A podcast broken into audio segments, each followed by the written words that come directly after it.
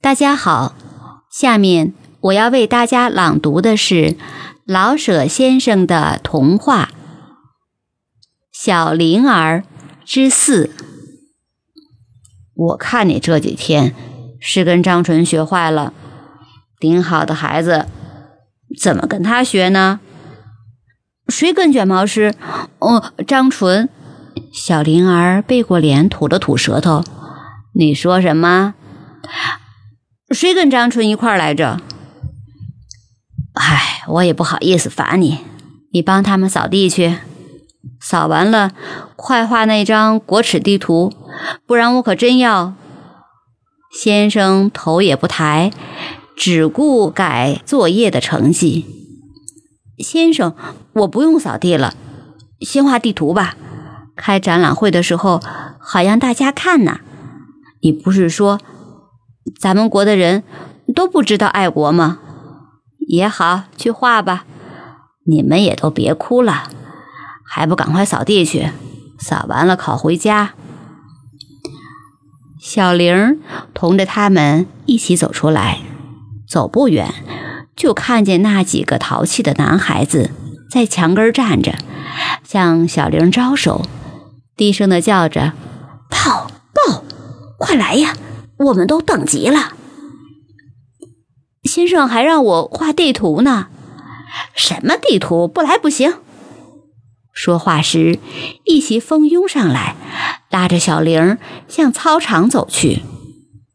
他嘴直嚷：“不行，不行！先生要责备我呢。练身体不是为挨打吗？你没听过先生说吗？什么来着？呃，对了。” 斯巴达的小孩把小猫藏在裤子里还不怕呢，挨打是明天的事儿。先走吧，走。张纯一边比方着，一边说。小玲皱着眉，同大家来到操场犄角，说道：“说吧，今天干什么？今天可好了，我太明白了，一个小鬼子。”每天骑着小自行车从咱们学校北墙外边过，咱们想办法打他好不好？李进才抢着说：“我也知道他是北洋街教堂的孩子。”别粗心嘞，咱们都带着学校的徽章，穿着制服，打他的时候，他还认不出来吗？小玲说：“好倔家伙，大丈夫敢做敢当。再说。”先生责罚咱们，不会问他：“你不是说雪国耻的打洋人吗？”李进才指教员室那边说：“对，可是倘若把衣服撕了，我母亲不打我吗？”